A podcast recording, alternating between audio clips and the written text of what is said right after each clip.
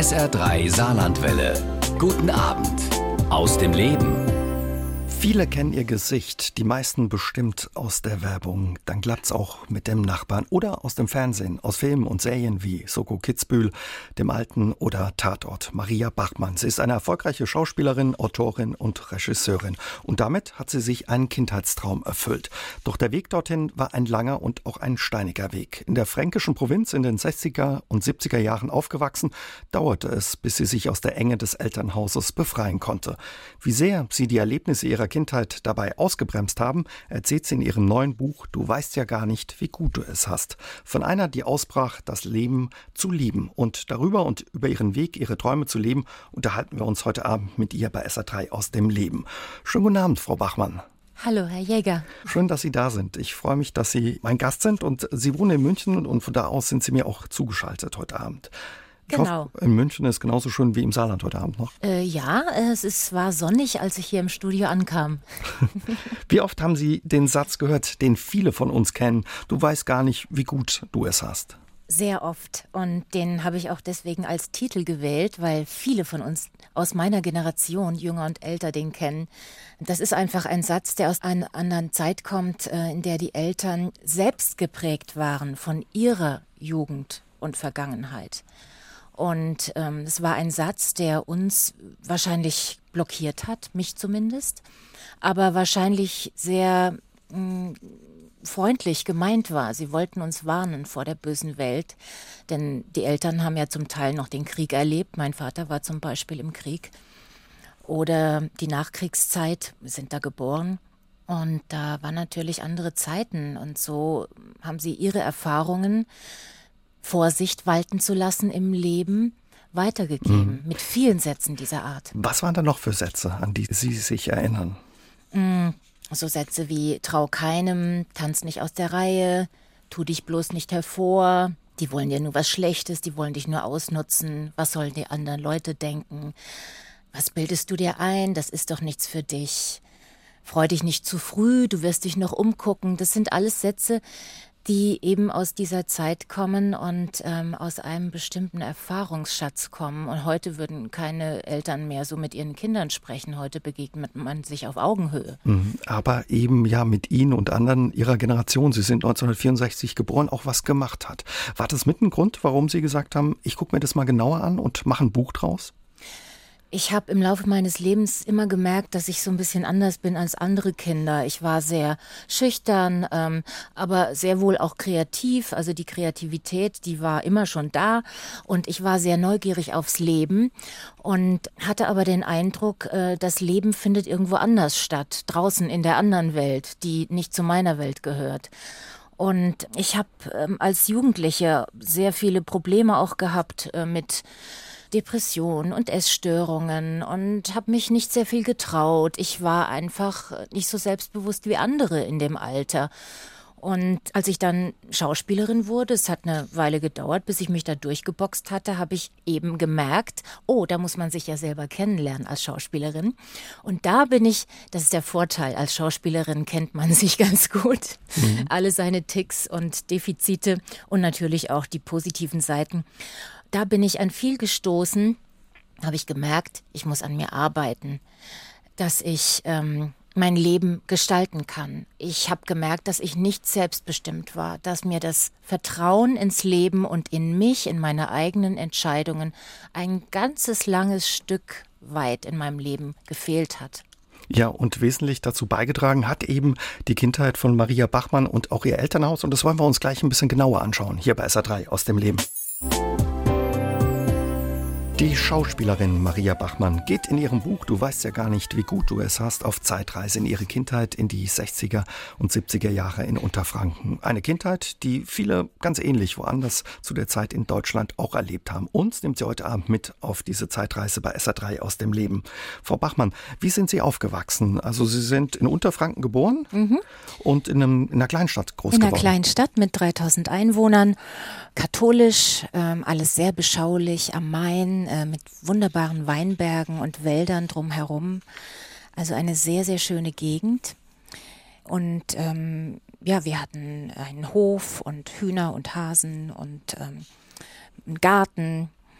Und es war alles sehr, ja, sehr, sehr so, dass man eigentlich da Urlaub machen möchte. Mhm. Und, und sehr überschaubar. Sehr überschaubar, ja. Und ich hatte als Kind eben schon immer so diese Sehnsucht, äh, mal rauszukommen. Und das war bei uns aber eigentlich nicht üblich.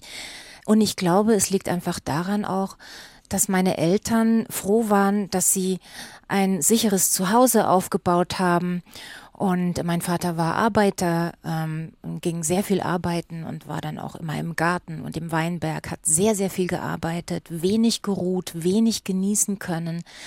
Und wir Kinder sind dann einfach so mitgelaufen und ähm, es war auf der einen Seite äh, schön, aber was uns äh, eben fehlte, war die, ähm, wie soll ich sagen, so die Geborgenheit oder das Rückgrat, das man von den Eltern bekommt, der Mutzuspruch ins Leben zu gehen. Aufgrund ihrer eigenen Erfahrungen waren sie froh, ähm, dass sie nicht raus mussten. Mhm. Und so sind wir zum Beispiel auch nie in Urlaub gefahren. Sie sind mit zwei Geschwistern groß geworden, eine mhm. Schwester und ein Bruder, und Sie sind die Kleinste. Genau. Also wenn ich Sie so richtig verstehe, da war eben einfach nicht viel Zeit da. Ihre Eltern waren auch schon ein bisschen älter, als Sie äh, genau. noch quasi ja. hinterhergekommen sind. Mhm. Also meine Eltern sind äh, 24, 25 geboren und haben also auch den Krieg noch richtig mitbekommen. Wir hatten nicht viel Geld. Und es war oftmals so eine Stimmung, das Leben ist ernst, ähm, man muss das Leben irgendwie absolvieren. Wir leben, um zu arbeiten und andere arbeiten, um zu leben. Und ähm, die Welt ist schlecht und heute kann ich das alles ganz anders einsortieren und einordnen. Dafür bin ich sehr dankbar. Uh, deswegen ist diese Reise so wichtig gewesen für mich, mhm. um mich selber und die Eltern zu verstehen, mich davon abzulösen, selbstbestimmt zu werden, denn man hat ja als Kind dann auch danach gelebt. Also ich habe alles getan für Liebe. Ein Kind tut alles für Liebe. Es passt sich an in vorauseilendem Gehorsam. Wie sah das aus, wenn Sie alles getan haben? Zum Beispiel, dass die Mutter oder der Vater Sie wahrgenommen hat, Sie mal gedrückt hat, in den Arm genommen hat? Ja, einfach äh, die Antennen ausgefahren. Also man wird dann ganz sensibel und guckt, wie könnte ich denn jetzt sein? Was müsste ich denn jetzt machen? Also es ist immer so vorausschauend äh, die Stimmung absondieren und gucken, wie man sich verhalten müsste, damit es okay ist, damit man nicht negativ auffällt. Und ähm, wenn ich dann mal aufgefallen bin, ich war halt dann doch auch sehr laut ab und zu, dann wurde man sofort geschimpft und es waren die ganze Zeit Schuldgefühle. Also Schuldgefühle, dass man so war, wie man war. Also das Kind durfte eigentlich nicht Kind sein. Nicht Kind sein. Mhm. Und ähm, das habe ich nie verstanden. Heute verstehe ich das total. Und es ist, deswegen habe ich das Buch auch geschrieben. In dieser Reise geht es darum, zu verstehen, wo man herkommt, zu würdigen, wo man herkommt und auch den Entschluss zu fassen, die alten Pfade der Angepasstheit möglicherweise oder auch der Rebellion, beides ist ja unterschiedliche Seiten der gleichen Medaille, zu verlassen, zu überprüfen und ähm, neu zu entscheiden und die Verantwortung für mhm. sich und seine Gefühle und seinen Weg zu übernehmen. Wenn Sie sagen, das war auch sehr streng Ihre Kindheit, gehörten da auch Schläge dazu? Mein Bruder hat es öfter abbekommen und ich stand dann daneben und ähm, habe geweint oder in die Hose gemacht. Das weiß ich auch, wo das heute herkommt, ähm, wenn, wenn der Vater im Krieg war und vieles erlebt hat, worüber er geschwiegen hat. Es wurde ja nie darüber geredet. Dieses Schweigen war ja das Schlimme. Und es wurde auch nicht viel gekuschelt. Also diese Kommunikationslosigkeit und das, was, was die Eltern alles für sich behalten, verstecken mussten, nicht drüber reden konnten, weil man das auch einfach gar nicht machte. Man hat einfach sein Leben gelebt und, und nicht reflektiert. Das Wort gab es damals gar nicht. Mussten diese un verarbeiteten Erlebnisse ja irgendwie woanders raus und das war dann eben, dass man mal ausgebrochen ist ja, oder dass man dass sich eine eingefangen hat. Genau, genau. Wie war das? Über was haben Sie denn mit Ihren Eltern geredet, wenn man sich ausgetauscht hat? Oder wurde da wirklich fast gar nicht geredet? Ja, über Banalitäten, über äh, das tägliche, über das Essen, über das Wetter, über die Arbeit, über die Schule mal, aber nicht eben darüber, was ähm, man selber Träume. fühlt oder mhm. träumt oder sich vorstellen könnte, das konnten sie für sich selbst nicht. Also die hatten für sich selber den Raum gar nicht, mal zu überlegen, was will ich denn eigentlich im Leben ähm, oder äh, welchen Traum will ich mir erfüllen. Das wäre ja Luxus gewesen. Dafür hatten sie überhaupt keine Zeit. Was hat das mit Ihnen gemacht, dass es da keine Träume oder Ideen gab? Wie hat Sie das auch eingeschränkt als Kind? Mm, ich habe mich natürlich in meine Traumwelt zurückgezogen und habe mich weggeträumt und habe mir äh, in der Ferne Verbündete gesucht, Idole gesucht. Also einer war zum Beispiel tatsächlich mein Klassenlehrer. In dieser Einsamkeit äh, habe ich den dann gefunden, der hat mich im Knabenchor singen lassen. Das war natürlich schon mal ein großes Abenteuer und ich habe wahnsinnig viel Radio gehört. Mhm. Also wenn ich jetzt hier im Studio sitze, muss ich sofort an die Zeit denken, wo ich früher Thomas Gottschalk bei Pop nach acht, in, das war seine Sendung in, bei Bayern 3, wo ich jeden Abend vorm Radio saß und mir vorgestellt habe, wie das so ist, am Nabel der Welt zu sein, ja, so äh, ein freies Leben zu leben oder ein Leben zu leben, in dem mehr möglich ist als bei uns zu Hause. Ja, und er wurde ja auch so ein bisschen zum Begleiter für Sie. Und wie das aussah, wie er Sie begleitet hat aus Ihrer Welt da in Unterfranken raus, darüber unterhalten wir uns gleich. Movistar Musik, die mein heutigen Gast bei SA3 aus dem Leben Maria Bachmann in ihrem Kinder- und Jugendzimmer ja von einer anderen Welt hat träumen lassen. Frau Bachmann, was war die Musik für Sie oder was haben Sie da geträumt, wenn Sie die Songs gehört haben? Ja, die Musik war für mich ein Stück Befreiung und Freiheit und ähm, die Aussicht auf ähm, ein kreatives Leben und ähm, ja, ich komme immer wieder auf das Wort Selbstbestimmung, auf sich selbst sein, äh, fliegen dürfen im weitesten Sinn. Und ähm, das war bei uns eben, da war man praktisch, da ging es halt um Pflichterfüllung und Arbeit und ähm, man ging in die Kirche und ähm, mehr war da einfach nicht da. Und da war keine Zeit für sowas. War da. keine Zeit dafür da. Nein. Und ein Begleiter, der Sie da eben in Ihrem Jugendzimmer immer wieder begleitet hat, haben Sie uns eben erzählt, war Thomas Gottschalk. Er kam aus ja. dem Radio und irgendwann mit Pop nach acht beim Bayerischen Rundfunk und irgendwann haben Sie gesagt, Mensch, so fröhlich wie der äh, möchte ich irgendwie auch sein. Und er hat Ihnen gezeigt, da gibt es auch noch eine andere Welt, einen Job, der Spaß machen kann, der eben nicht nur für Arbeit und Anstrengung steht. Und Sie haben ihm einfach einen Brief geschrieben. Ja. Und irgendwann hat er angerufen. Ja, ich habe ihm den Brief geschrieben, das habe ich mir sehr wohl überlegt, ob man das machen kann. Aber ähm, er war für mich jemand, er war ja auch Ministrant, war in Bayern aufgewachsen, war katholisch aufgewachsen und er hat's ja auch zu was gebracht und da dachte ich, er ist der Richtige für mich. Ich war damals 14, äh, der Richtige, der mir da ein paar Tipps geben könnte. Und ich muss sagen, dass es mir da als Jugendliche auch schon immer nicht sehr gut ging. Also ich hatte schon Selbstmordgedanken und natürlich macht man das dann nicht. Man liebäugelt damit und will eigentlich einen Hilferuf äh, rausschreien. Und dann habe ich ihm eben geschrieben, wie er das wohl gemacht hat damals und an einem Tag, es war der Buß- und Bildtag, wir hatten frei, ich werde es nie vergessen. Ich trug den gelben gestrickten Pulli von meiner Mutter und das Telefon, das grüne Telefon mit Wählscheibe klingelte. Und meine Mutter ging ran und sagte, Telefon für dich. Ich rannte die Treppe runter und man überlegte dann immer, ja, wer könnte das wer denn sein? sein? Wer, wer, wer ruft denn bei uns an? Wer hat denn unsere Nummer? Also das Telefon war neu. Also große Aufregung, weil ich nicht wusste, wer da dran ist. Und dann war es Thomas Gottschalk. und er tröstete mich und sagte, äh, wird schon und äh, keine Zicken machen und ähm, äh, er konnte ja nicht viel machen. Er war damals, glaube ich, 26. War auch noch jung, ja. Er war noch ganz jung am Beginn seiner großen Karriere. Und äh, das hat sehr viel Eindruck bei mir hinterlassen.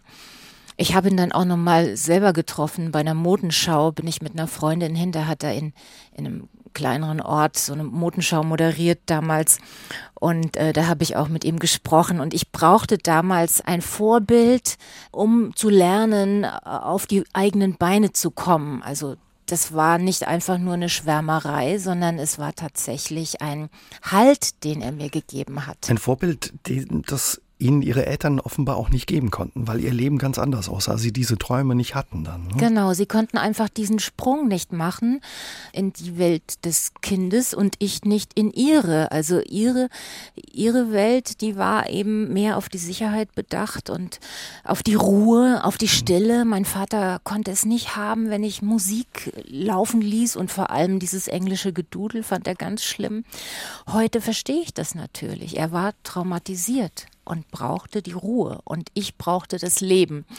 Und ähm, ja. Da. Das war eben aber der Weg, sich damit auseinanderzusetzen. Unbedingt. Sie haben geträumt damals davon, Schauspielerin werden zu wollen. Ihre Eltern, die haben wahrscheinlich gesagt, Quatsch, lern was Anständiges. Ja, das habe ich dann auch gemacht, weil das mit der Schauspielerei, das habe ich mir nicht getraut. Und das Arbeitsamt, äh, das nahegelegene, wusste auch nicht, wie ich das werden könnte. Also da haben Sie auch angerufen, ne? Offenbar. Ich habe da angerufen und habe gesagt, wo muss ich mich denn bewerben, wenn ich Schauspielerin werden will?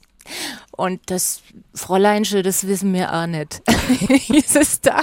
Schauspielerin, was ist denn das? ja.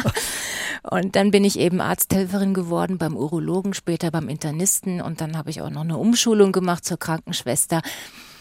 Ähm, eigentlich nur, weil ich wusste, ich kann da weg von zu Hause. Und es, der Abschied war sehr schwer, das Ausziehen, weil einerseits habe ich meine Eltern so geliebt und äh, wollte ihnen Freude bereiten und andererseits musste ich unbedingt weg und dass diese, dieses, die Schuldgefühle, den eigenen Weg gehen zu wollen und auch zu, das zu tun, aber eigentlich nicht zu dürfen. Also das war schon schwierig. Sie beschreiben das auch in Ihrem Buch, diese Situation, wo Sie ausziehen, wo Sie ihre, Ihr Vater die Koffer einpackt in Ihren R4 ja. und Sie noch versorgt werden, ja, ja quasi mit so Care-Paketen von Ihrer ja. Mutter wie schwer ihnen das gefallen ist. Aber trotz alledem, als sie diese Ausbildung und die Fortbildung zur Krankenschwester gemacht haben, sind sie auch immer wieder an Grenzen gestoßen, weil sie gemerkt haben, irgendwas stimmt da nicht. Oder ihr Elternhaus hatte sie so geprägt, dass sie ja, ich sich war, Dinge nicht getraut haben. Offenbar. Ich habe mich Dinge nicht getraut. Ich, also telefonieren äh, war Horror für mich äh, bei der Arzthelferinnen-Ausbildung am Telefon mit den Patienten zu sprechen, das, das war total schwierig. Also dieses freie Kommunizieren. Ich hatte Kommunikation nicht gelernt.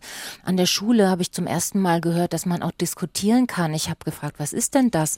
Also diskutieren, das gab es bei uns nicht. Und es gab wahnsinnig viel nachzuholen und überhaupt auch zu lernen, mir selbst zu vertrauen. Und das kann man natürlich erst, wenn man wenn man es übt. Und von da an war das Leben die ganze Zeit eine Übung für mich. Ja, und ein Verbündeter, den Sie getroffen haben auf Ihrer Reise zu Sie selbst, war Udo Lindenberg. Warum die Begegnung für Maria Bachmann so wichtig war, darüber unterhalten wir uns gleich mit ihr. Frau Bachmann, mit der Musik, die wir gerade gehört haben, gegen die Strömung Udo Lindenberg, verbinden Sie viel, viele Erinnerungen. Was sind das für Erinnerungen? Oh ja, viele Erinnerungen. Er hat mir ja mit dem Song zum Beispiel auch aus der Seele gesprochen. Äh, das war ja meine große ähm, Begeisterung an ihm. Also gegen die Strömung, gegen den Wind bedeutete ja, auf eigenen Füßen zu stehen und das machen, wofür man steht. Und das wollte ich ja erstmal herausfinden, weil das wusste ich ja gar nicht. Sie haben ihn kennengelernt nach einem Konzert 1984, glaube ich, in Freiburg. Waren Sie mit einer Freundin ja. und äh, haben ihn auf der Bühne gesehen. Wen haben Sie da gesehen, ähm, der da rumturnte? Und, äh, Wen ich da gesehen ja, habe. Wie haben Sie ihn erlebt? ja, ja, einen total äh, rebellischen, unangepassten Mann mit äh, Panikgürtel und äh, mit permanent Marker aufgeschriebenem Wort Panik am Oberarm. Und ich dachte natürlich dann, wie kriegt man das wieder ab oder nicht? also er hatte da seine, seine bunte Show, seinen, seinen Rock'n'Roll-Zirkus dabei.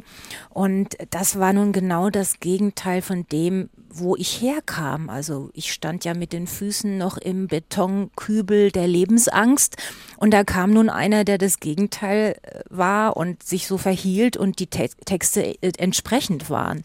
Sie haben ihn sich dann später einfach nach dem Konzert noch ein bisschen genauer angucken wollen, sind da Backstage oder ja an den Ausgang Nein. wahrscheinlich Bühnenausgang oder sowas zu ja. dem Bus gegangen und äh, da hat er sie entdeckt und quasi in den Bus gewunken und sie sind da einfach eingestiegen. Ja, ja, das ist ja dann immer die Stelle, wenn ich das gefragt werde, wo man sich dann eigentlich schämen müsste. Ja, aber das war ja auch so ein Satz, schäm dich. Aber ich schäme mich nicht, denn das war das einzig Gute, was ich machen konnte. Äh, ich stand am Bandbus mit vielen anderen und da wurde eben gewartet, bis die Band in den Bus mhm. einsteigt und dann wurde das Gejohle schon laut und dann kam die Band und die hatten so wasserstoffblondierte Haare, riesige Sonnenbrillen. Es war Rocker vier, halt, ja. ja, Rocker, Rocker. Und äh, Udo Lindenberg setzte sich in den Bus und guckte so versonnen durch die Gegend und blieb dann äh, mit einem ekstatischen Blick auf mir hängen und ähm, ich drehte mich um und dachte, wen meint der? Also ich war auch weiter weg als die anderen und dann kam sein Bodyguard, der hieß Shadow, ein so ein Catcher, der kam dann durch die Menge und sagte zu mir, du sollst mal zum Meister. Und dann wurde ich hochgehoben über die Menge und da in den Bandbus gehoben und alles rief und johlte und also es war ein riesen Tovabo und er fragte, wie mir die Show gefallen hätte und ob ich nicht mitkommen wollte zum Feiern. Und Sie dann haben Nein gesagt, ne? ich habe ja gesagt, ich habe ja gesagt, weil ich wusste, das wird mein Leben verändern. Ja. Hier gibt es für mich was zu erfahren, zu, zu sehen, zu lernen, zu lieben. Äh, Die Freundin kam auch noch mit und äh, wir hatten direkt im Bandbus dann ein Gespräch über unsere Lieblingsbücher und das war Hermann Hesse. Mhm. Also Sie hatten das Gefühl, da sitzt mir einer gegenüber, der versteht mich. Ich hatte auf einmal das Gefühl, ich habe hier einen Verbündeten. Ich habe jemanden, der mich versteht, der mich sieht, der mich vielleicht sieht, wie ich noch gar nicht war, jetzt mal romantisch ausgedrückt. Und ähm, es war ganz klar, dass ich dass ich da mitging und am nächsten Tag den Krankenpflegeunterricht versäumt habe. Haben. Und, und dann fing tatsächlich eine lange Episode in meinem Leben über mehrere Jahre an, gegen die Strömung, gegen den Wind.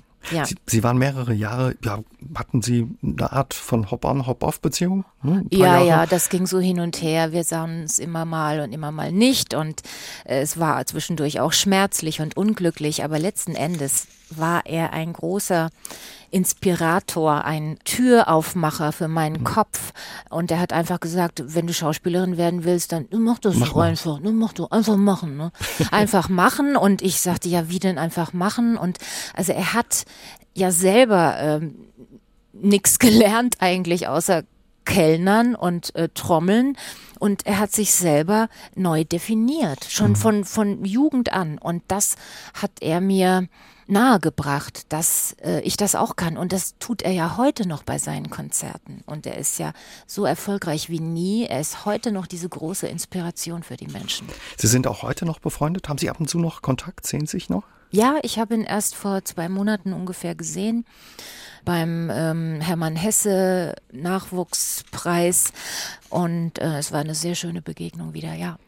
Auf jeden Fall klingt das, was Sie damals erlebt haben und was Ihr Leben verändert hat, ein bisschen wie ein Märchen. Und was wirklich witzig auch ist, wie Sie in Ihrem Buch beschreiben, Sie sitzen da neben diesem Rocker in dem Bandbus und denken drüber nach, Mensch, gar keine frische Unterhose dabei. Ja, da Ja, kam und keine Zahnbürste, keine auch Zahnbürste. noch, ne? Da kamen die Eltern wieder raus. Ja, natürlich. Das, es gibt einfach Dinge, die wird man nicht los. Und ähm, das ist auch gut so, äh, weil das macht einen wahnsinnig menschlich. Also ich bin auch nach wie vor ähm, eine gute Kuchenbackerin und ähm, bodenständig geblieben, glaube ich. Also es gibt auch sehr gute Dinge, die ich mitgenommen habe. Und ähm, zum Beispiel auch ähm, der starke Wille, dass ich dann doch die Dinge durchsetzen kann. Da passt eigentlich ganz gut ähm, die Frage von Harald Schäfer dazu, der ins Studio gemeldet hat, der eben gerne von Ihnen wissen möchte, welche Eigenschaften Sie übernommen haben. Sowohl gute, aber auch Eigenschaften, wo einem die Eltern früher genervt haben vielleicht. Ja, also ähm, Gute ist eben dieses ähm, immer pünktlich, äh, immer immer bereit, immer zehn Minuten früher da, die anderen nicht warten lassen. Äh, und manchmal habe ich das immer noch mit dem vorauseilenden Gehorsam, aber es wird besser. Äh, ich arbeite ja dran und ähm, was nicht so gut war, war eben dieses ähm, Obrigkeitsdenken, also dass andere Leute besser sind und ich klein zu bleiben habe. Und ähm, das geht gar nicht. Das war früher wichtig zum Überleben für, für die Eltern und Großeltern, aber heute äh, natürlich nicht. Und viele nehmen dann das von äh, was sie früher beigebracht bekommen haben, alles, was in diesen Leitsätzen beinhaltet ist, mitten in ihrem Erwachsenenleben und hinterfragen das nicht. Und damit nehmen sie sich ganz viel von einem wirklich tollen, klasse Leben. Und dazu soll das Buch auch inspirieren. Ich habe es natürlich auch deswegen geschrieben, um Mut zu machen und um zu sagen, Leute, ähm, du kannst, egal wie alt du bist, ich bin ja jetzt auch schon 55, das Lebensruder nochmal richtig rumreißen. Man kann es doch mal rumreißen. SA3 aus dem Leben heute mit der Schauspielerin und Autorin Maria Bachmann. Wir unterhalten uns mit ihr über ihre Kindheit und Jugend in Unterfranken und ja, wie es ihr gelungen ist, sich daraus zu befreien und sich auf den Weg in ein selbstbestimmtes Leben zu machen. Und wir haben gerade festgestellt, Frau Bachmann, Supertramp war auf dem Weg dabei, offenbar. Ja, ja, und wie? Also, äh, wenn ich das Lied höre, dann kommt mir sofort die Zeit zurück. Ich habe mich richtig an den Songs so festgehalten, ja. Wann war das? Ende der 70er oder so? Genau, Ende der 70er. Für Sie ging es, nachdem Sie bei Udo Lindenberg einfach mal in den Tourbus eingestartet sind mit äh, ja wahrscheinlich Vollgas, dann auf der Überholspur in ein neues Leben. Sie haben Ihren Traum quasi ja ein bisschen gepackt und haben sich wirklich auf einer Schauspielschule beworben. Dazwischen ja. war aber Hannover erstmal noch eine Station. Ja, ja, da bin ich gelandet, ähm, weil ich irgendwie, ich wusste ja nicht genau wohin und bin dann äh, bei einem Freund untergekommen, habe in Hannover Hochdeutsch gelernt, unter größten Mühen. Ähm, also auch so diese Hemmung zu sprechen, das war ganz schlimm. Also ich habe dann nur ganz kurze Sätze immer benutzt und versucht, mich nicht zu verheddern und ähm, weil der Dialekt durchkam, kam und, und, und die Angst, äh, nicht geliebt zu werden und dumm dazustehen und so weiter und so fort. Also es war überhaupt kein Selbstbewusstsein da.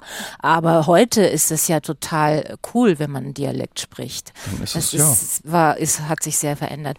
Ja, und dann habe ich ähm, Kindertheater angefangen und Jazzdance und äh, habe schon, habe da ganz viel gejobbt und ähm, bisschen Sprechunterricht gehabt und so. Und dann bin ich nach Hamburg. Dann sind Sie nach Hamburg. In Ihrem Buch beschreiben Sie eine witzige Situation auch, oder was heißt witzig? Witzig war sie nicht. Sie sind erstmal untergekommen bei Freunden, glaube ich, oder Bekannten von mhm. Udo Lindenberg und sitzen da am Essenstisch und werden gefragt, magst du noch was? Aber Sie haben sich nicht getraut, weil das gab es bei Ihnen auch nicht, dass man äh, quasi einfach nochmal nach. Äh, Doch, also greift, unter ja. uns schon, ja, ja aber, aber, nicht, aber nicht also bei, bei fremden. fremden. Leuten, weil mhm.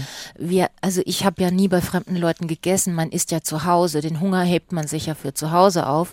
Und wenn ich dann bei anderen war, das war sehr selten, ähm, dann, dann, dann hatte ich, also habe ich mir echt verkniffen, mir nochmal was nachzunehmen. Ich habe dann gehungert und habe gesagt, ich bin schon satt, weil die Soße zu weit weg war. Viele unserer, ja, Viele unserer Hörerinnen und Hörer erkennen ja vieles der Dinge, die Sie beschreiben heute Abend und äh, mailen und schreiben uns ins Studio und sagen, die Erinnerungen sind nicht immer die besten und holen mich gerade jetzt auch so in meinen 50ern vielleicht nochmal ein. Was kann man denn machen, wenn die einen einholen, diese Erinnerungen an die Jugend und Kindheit, wo man da auch getadelt wurde oder zurechtgewiesen wurde? Also wenn diese Erinnerungen einen heute noch beeinträchtigen, dann ist es großartig, dass sie einen einholen, weil dann wird man sich überhaupt erstmal bewusst, was da noch wirkt von früher, was heute gar nicht mehr nährend oder, oder gut für uns ist. Und äh, das, was man machen kann, ist bemerken, dass es einen einholt, gucken, dient mir das? Ist das zu meinem Vorteil? Will ich das so? Oder bin ich eigentlich ganz anders und bin nur noch nie dazu gekommen, so zu sein? Und dann kann man allmählich mit Achtsamkeit und, und liebevollem Umgang mit sich selber, ohne den geht's nicht, sich selber mögen lernen, wie man ist und Schritt für Schritt das verändern und einfach fragen, reichen Sie mir doch oder reich mir doch mal die Kartoffeln rüber. Mhm. Und es bewusst machen, dass man ist, wie man ist, ist der erste Schritt, dass man etwas verändern kann. Und das ist ein Schritt in die persönliche Freiheit. Wie Meine Erfahrung. Ihre Erfahrung, klar. Wie haben Ihre Eltern eigentlich reagiert, als Sie ja quasi Ihren Traum gelebt haben, die Koffer gepackt haben, die Ausbildung an Nagel gehängt haben, die Krankenschwesterausbildung und nach Hamburg gegangen sind. Das war für sie schlimm, weil sie sich das nicht vorstellen konnten, wie jemand so weit weggehen konnte. Und ähm, sie haben gesagt, ja, wir müssen das Mädle gehen lassen, dem gefällt's bei uns nicht. Und sie konnten sich einfach nicht vorstellen, dass ich einen anderen Lebensentwurf im Kopf und im Herzen hatte. Aber wir hatten schon immer recht viel Kontakt und ich habe versucht, ihnen das auch schmackhaft zu machen. Das war leider äh, durch ihre eigene Kindheit und ihr eigenes Leben nicht möglich, sie dafür zu begeistern. Mhm. Was hat es mit Ihnen gemacht, dass Sie gesagt haben, ja, scheinbar gefällt es dem Mädle nicht bei uns? Ja, das Mädle war traurig und ähm, ich habe versucht, ähm, alles Mögliche in Gesprächen ähm, ihnen zu erklären, dass das nicht gegen sie ist und das, das war für sie einfach schwierig nachzuvollziehen, was heute für mich klar ist. Aber so dieses Erwachsenwerden als Erwachsener dann, das ist auch nochmal eine andere Nummer, äh, wenn man eben nicht das Leben lebt, was die Eltern für einen vorgesehen hm. hatten. Wie war das, wenn Sie nach Hause gekommen sind? War das schwer oder war das schön, nach Hause zu kommen? Mm, auf der einen Seite war es sehr schön, die Eltern wieder zu sehen und zu Hause zu sein. Auf der anderen Seite hat mich die Kindheit und die Jugend sofort wieder eingeholt. Und ähm, ich war dann zum Teil auch so richtig ferngesteuert, also gar nicht mehr so, wie ich sonst war. Es war wie ein Doppelleben. Also wenn ich mein eigenes Leben gelebt hatte, dann äh, hab, bin ich langsam zu Kräften gekommen. Aber zu Hause war ich wieder die Alte und deswegen konnte ich nie sehr lang bleiben. Und ich habe dann auch gelernt, die Besuche zu dosieren. Einfach weil es für alle Beteiligten besser war. Maria Bachmann ist heute Abend mein Gast. Sie erkennen sie bestimmt an der Stimme und viele von Ihnen kennen sie vielleicht noch aus dem Werbespot für Geschirrspülmittel. Dann klappt's auch mit dem Nachbarn. Und wir wollen uns ein bisschen darüber unterhalten, ja, wie der Werbespot Ihr Leben verändert hat, weil eigentlich ist er mehr oder weniger durch Zufall entstanden. Stimmt das? Ja, ich ähm, hatte gerade eine Theaterproduktion in Hamburg und ähm, war recht heiser, weil wir haben da, ich habe falsch geschrien, ähm, wenig Stütze gehabt dabei und bin dann in diesem Zustand mit etwas verkratzter Stimme in dieses Castingstudio gekommen und da hat man mir ein Glas in die Hand gedrückt und sagte, ich soll mal damit was improvisieren mit dem schmutzigen Glas und da ist mir der Nachbar eingefallen und ähm, ich bin ganz gut im Improvisieren und habe mich da voll reinfallen lassen und das fanden sie dann so super, dass ich diesen Werbespot mit meinen eigenen Worten machen konnte. Ja. Mhm. Und Sie wurden dann, er wurde genommen, kann man schon sagen, schlagartig berühmt. Er lief sogar in der Türkei. Wie hat der Spot Ihr Leben verändert? Ja, erstmal war ich über Nacht bekannt. Äh, das war nun was völlig Neues. Also, dass mir die Leute hinterhergeschaut haben, das kannte ich überhaupt nicht. Und ansonsten ging es natürlich dann mit der Schauspielerei los. Ich habe dann eben auch Rollen bekommen und meine erste große Rolle, die Viersteins für ProSieben, ähm, eine Comedy-Serie war das. Es ging dann schon in großen Schritten los. Trotz alledem, so richtig glücklich waren Sie nicht. Warum? Ja, das habe ich im Buch beschrieben und ich fand es auch sehr wichtig, diesen Gefühlen und den Zuständen, die man da so hat, wenn man geprägt ist aus der Kindheit, dem eine Stimme zu geben. Ich war getrieben. Ich konnte mich nicht gut konzentrieren. Ich konnte mich nicht entspannen. Ich hatte nicht gelernt zu genießen. Ich konnte ähm, in einem Schwimmbad, habe ich rumgeguckt und dachte, wie machen das die anderen? Die liegen da rum und gucken Zeitschriften und sind glücklich und zufrieden. Ich kam nicht runter. Ich war nicht bei mir. Und äh, das hat mich sehr an den Anschlag gebracht, muss ich sagen. Ich habe mir dann damals schon Hilfe gesucht, das war dann nicht das Richtige. Und ähm, erst als ich später mir einen richtig tollen Therapeuten gesucht habe, habe ich das Ganze angepackt. Ich hatte auch Panikattacken eine Zeit lang, Depressionen und äh, Essstörungen. Darüber redet man eigentlich nicht gerne, aber ich finde, man muss darüber mhm. reden. Die Zeiten sind vorbei, wo man die Dinge verschweigen muss. Das war früher mal, heute dürfen wir uns zeigen, wie wir sind und äh, nur so verändern wir uns, wenn wir zu dem stehen, wie wir sind. Konnten Sie damals auch schon darüber reden oder geht es heute erst, nachdem äh, Sie sich damit beschäftigt haben? Das geht eigentlich heute erst. Damals ähm, wollte ich ja perfekt sein, wie alle anderen auch. Ich wollte toll sein und schön sein und erfolgreich sein und habe aber eigentlich gemerkt, dass ich gar nicht richtig in mir zu Hause war und das auszubalancieren, bei sich sein und gleichzeitig auch in der Öffentlichkeit sein und seinen Beruf gut zu machen vor der Kamera, das war die Herausforderung, die ich dann angegangen bin. Wie haben eigentlich Ihre Eltern reagiert auf den Erfolg? Die haben Sie ja dann auch gesehen im Fernsehen bestimmt. Ja, die haben mich auch gesehen. Die fanden das dann auch schon ganz toll, aber sie konnten es nicht so richtig mit der zusammenbringen, die ich zu Hause war. Das waren irgendwie wie zwei verschiedene Personen. Was hat das dann wiederum mit Ihnen gemacht? Mm, ich habe es so genommen, wie es ist. Also ähm, ich konnte da nicht viel machen. Ich habe einfach mein, meine zwei Leben weitergelebt, das, äh, bis ich irgendwann gemerkt habe, ich will das zusammenbringen. Mhm. Es gab dann auch einen Zusammenbruch, da waren Sie etwa 40. Mhm. Was war da los?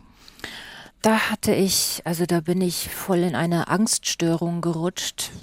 Das, Wort dafür, ähm, früher hatte man da keine Worte dafür. Ich wusste nur, irgendwas stimmt mit mir nicht und ich hatte Angst, dass es rauskommt und ich meinen Beruf nicht mehr machen kann. Und, und da habe ich ähm, dann tatsächlich mir Hilfe geholt. Also ich konnte nicht mehr mit den Leuten nach dem Dreh einen Drink nehmen. Ich war unfähig, das Zimmer zu verlassen und hatte Angst, ich krieg den nächsten Drehtag nicht mehr hin. Und äh, ich wusste gar nicht, wo das herkam. Und ich habe dann begriffen, dass man sehr lange seine ähm, emotionalen Blockaden oder die Problemchen, die man so hat, wegleben kann, überdecken kann, wenn man jung ist und äh, ganz viel Lebensenergie hat und ab einem gewissen Alter reicht einem das dann nicht mehr aus und dann muss man Aufräumarbeit leisten und das war dann bei mir der Zeitpunkt. Mhm. Was heißt Hilfe geholt?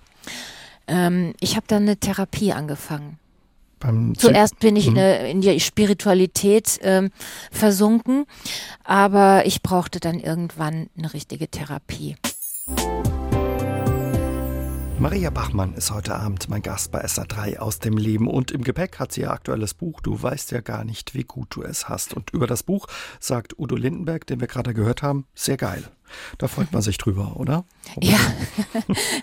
ja, er hat mir diesen, diesen Satz da geschenkt äh, und das hat mich sehr gefreut, weil es ist ja auch irgendwo sein Thema gewesen. Ja, im Klappentext oder ja, im, wie sagt man ja, im, im Klappentext des ja. Buches schreibt er nämlich auch ähm, nicht resignieren, sondern kapieren, die Seele reparieren und neu durchstarten. Das haben sie auch gemacht, nachdem sie zusammengebrochen waren, also einen Zusammenbruch hatten. Sie haben sich Hilfe geholt, eine Therapie gemacht. Wie schwierig war das, sich all dem zu stellen, was all die Jahre da offenbar verschüttet war, mhm. was sie aus der Kindheit begleitet hat und aus ihrer Jugend? Ja, es war, also wenn ich sagen würde, es war ein Kinderspiel, äh, dann würde ich lügen. Es war schon auch eine anstrengende Zeit und es zog sich auch über mehrere Jahre hin. Aber die Belohnung hinterher ist einfach, also das wiegt äh, alles hundertmal, tausendmal auf. Also ähm, es war schwierig zu sagen, ich stehe auf dem Gas und bin gleichzeitig auf der Bremse. Mit mir stimmt irgendwie was nicht, äh, wo ich doch immer dachte, ich habe doch alles. Ich, ich bin sogar erfolgreich und äh, es geht mir doch eigentlich gut. Ich habe doch überhaupt keinen Grund dass irgendetwas nicht in Ordnung ist. Und das einzusehen und ernst zu nehmen, dass da tatsächlich etwas in mir wirkt, was aus der Vergangenheit kommt. Das war der Schlüssel, dass ich das ernst nehmen darf und dass meine Wahrnehmung mhm. ernst genommen wird und ich darüber sprechen kann. Und da geht es nicht darum, jemanden schlecht zu machen oder äh, zu verteufeln, sondern es ging darum, sich um die eigene Seele zu kümmern, um dieses eigene Kind, was da immer noch darbte, äh, obwohl man längst erwachsen war. Wie war das aber, wenn Sie sagen, ja, es geht nicht darum, jemanden schlecht zu machen, aber man musste sich ja auch mit den Eltern auseinandersetzen, vielleicht auch der ein oder anderen Sachen, die einem nicht gut getan hat. Hatten Sie da ein schlechtes Gewissen Ihnen gegenüber, auch gegenüber Ihren Eltern? Ja, die Eltern schützt man ja bis zum Schluss. Also zuzugeben und zu sagen, mir hat tatsächlich etwas gefehlt und das darf ich so stehen lassen, ohne das schon gleich wieder zu relativieren oder zu erklären, das, das war eine schwierige Sache. Konnten Sie mit Ihren Eltern auch darüber reden noch? Eigentlich nicht, aber mit meiner Mutter später, paar Jahre bevor sie gestorben ist, mit der konnte ich reden und sie hat dann auch gesagt, ich glaube, wir haben bei dir irgendwas falsch gemacht. Heute erzieht man ganz anders und wir haben überhaupt nie über irgendwas nachgedacht, wie man das heute macht und ähm, ich habe gesagt, du hast es immer so gut gemacht, wie du konntest. Es war einfach diese Zeit, du hast ja selber nichts bekommen. Und dann hat sie gesagt, ja, das stimmt. Und dann sagte sie noch, der Hitler, das Arschloch, der hat uns alle kaputt gemacht. Und da begann dann eine Zeit, wo wir einen ziemlich guten Austausch hatten. Und es lag auch daran, dass ich bereits an einem Punkt war, wo ich nichts mehr erwartet habe von den Eltern, wo ich äh, es so lassen konnte, wie es war. Und in dem Moment konnten wir aufeinander zugehen. Mhm. Haben Sie sich auch mit Ihren Geschwistern ausgetauscht? Oder? Ja, auch, ja. Das war auch wichtig. Und jeder geht dann so seinen Weg und macht es auf seine Weise. Und das ist perfekt. Wie war das, als die Eltern dann nicht mehr da waren, gestorben waren? Mm, ja, da glaube ich, ging es mir so, wie es vielen geht, die ihre Eltern verlieren. Man steht plötzlich äh, in erster Reihe und ähm, hat die Verantwortung nun ganz für sich. Und auf der anderen Seite ist es eine Chance. Ähm, als wir eben das Lied von Udo Lindenberg gehört haben, dachte ich, das Lied hätte ich auch gerne meinen Eltern früher gesungen. Ich hätte sie auch gerne durch ihre schweren Zeiten getragen, wenn ich es gekonnt hätte, aber als Kind hat man gar nicht diese Aufgabe. Und heute können wir das eben für uns selber machen, dass wir uns selber durch die mhm. schweren Zeiten tragen. Haben sich einige offenbar auch einen zu großen Rucksack aufgeladen als Kind oder Jugendlicher? Mit Aufgaben von den Eltern vielleicht, höre ich da bei Ihnen raus, oder? Ach so, mit Aufgaben von den Eltern. Ja, man will die Eltern natürlich auch schützen und, und, und schonen und ähm, nicht belasten mit den eigenen Ideen, weil sie es ja schwer genug hatten. Die Schauspielerin Maria Bachmann ist heute Abend unser Gast bei SA3 aus dem Leben. Frau Bachmann, heute arbeiten Sie als Coach und helfen auch anderen, wenn sie irgendwie ja vielleicht in eine Sackgasse geraten. Was würden Sie mit Ihren Erfahrungen denn raten, den Leuten, was sie tun können? Mhm. Ja, ich unterstütze hauptsächlich in Sachen Ausdruck und Präsenz und da fließen natürlich viele Erfahrungen selber mit ein aus der Schauspielerei eben auch. Also man kann wahnsinnig viel tun. Wir haben ja heute alle Möglichkeiten. Also in erster Linie ist schon mal ein offenes, ehrliches Gespräch mit guten Freunden gut, wo man sich austauschen kann, zeigen kann, wie man ist, denen man vertrauen kann. Dann gibt es tolle Bücher, man kann sich coachen lassen, äh, man kann verschiedene Therapien machen. Es gibt ja sogar diese Traumatherapien, weil das sind zum Teil Traumen, die Nachkommen der Kriegskinder mitbekommen haben. Man kann ganz viel machen, ja. Selbsterfahrung im besten Sinn auch. Und so eine Therapie oder all diese Dinge würden Sie auch empfehlen, wenn man merkt, Mensch, ich komme immer wieder an denselben Punkt, äh, vielleicht auch ja. mit Pro Problemen aus meiner Kindheit. Ja, auf jeden Fall. Also man muss aber nicht unbedingt eine Therapie machen, wenn man nicht der Typ dazu ist. Man kann sich auch einfach irgendwo beraten lassen. Es gibt im Netz, also es ist, das ist wirklich ein gesellschaftliches Thema geworden. Wir haben zwar lange über die Kriegsenkel gesprochen schon und es geht ja auch noch weiter, aber jetzt geht es eigentlich erst los, dass wir, die Erwachsenen der Kriegsgeschädigten, Traumatisierten oder einfach auch aus der Zeit geborenen, dass die jetzt merken, äh, ich stehe irgendwie auf der Bremse und bei mir äh, blockiert irgendwas. Was für Reaktionen haben Sie auf Ihr Buch bekommen? Ähm, ja, ich freue mich sehr, dass ich tatsächlich viele Zuschriften bekomme, wo die Leserinnen und Leser schreiben, sie haben sich in den äh, Berichten und Erzählungen wiedergefunden und das hat bei ihnen etwas ausgelöst und sie sehen jetzt vieles anders und fassen Mut und fühlen sich inspiriert und das war ja auch der Grund, warum ich das Buch geschrieben habe. Ich wollte nachvollziehbar machen. Also da bin ich, also meine Geschichte ist da gar nicht so wichtig. Ich wollte aber anhand meiner Geschichte nachvollziehbar machen, wie es gewesen sein könnte, auch bei anderen. Und dass es möglich ist, daraus gestärkt hervorzugehen, sich abgrenzen zu lernen, Beziehungen auf Augenhöhe zu haben, Ja und Nein sagen zu lernen, ohne schlechtes Gewissen, äh, sich auch mal das große Stück vom Kuchen nehmen zu mhm. dürfen. Mhm. Ja. All die Dinge, die Ihnen eben auch schwer gefallen sind in Ihrem Leben. Wie schwer ist es Ihnen gefallen, so offen ähm, darüber zu schreiben? Das ist ein sehr offenes und sehr persönliches und auch sehr ehrliches Buch. Ja, das habe ich mich jeden Tag beim Schreiben immer wieder gefragt. Ich habe gesagt, ist es das, was du schreiben willst? Ist es das wirklich? Ich wollte es offen und ehrlich schreiben und ich wollte es auch autobiografisch schreiben, denn sonst hätte ich es gar nicht schreiben brauchen. Ich wollte einfach auch voranschreiten und sagen, liebe Leserinnen und Leser, wir, wir können über alles sprechen. Man muss nicht da bleiben, wo man geboren ist. Wir müssen nicht an der Stelle verharren und in den ausgetretenen Pfaden weiter verharren, sondern wir können da heraustreten und ins Freie treten und, und sichtbar werden. Mhm. Sie haben sich auf den Weg gemacht. Was hat sich bei Ihnen verändert, dass Sie die alten Muster zur Seite geschoben haben und sich auf das Neue eingelassen haben? Also die alten Muster, die hin und wieder holen die einen auch immer wieder ein, aber sonst wäre das Leben ja langweilig, man muss ja was zu tun haben. Ich merke, dass mir mein Beruf, die Schauspielerei, äh, sehr viel Spaß macht, viel mehr als früher. Ich bin auch, glaube ich, eine bessere Schauspielerin geworden.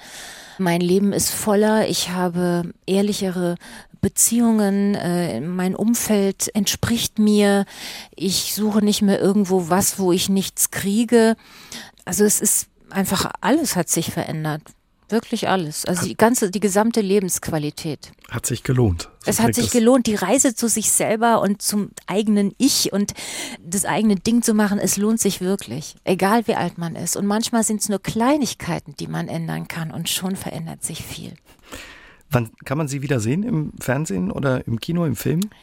Äh, ich glaube, im Herbst läuft Soko Kitzbühel und jetzt äh, übernächste Woche stehen Dreharbeiten an für Rosenheim Cops und danach äh, drehe ich um Himmels Willen. Ist ja auch eine sehr beliebte Serie.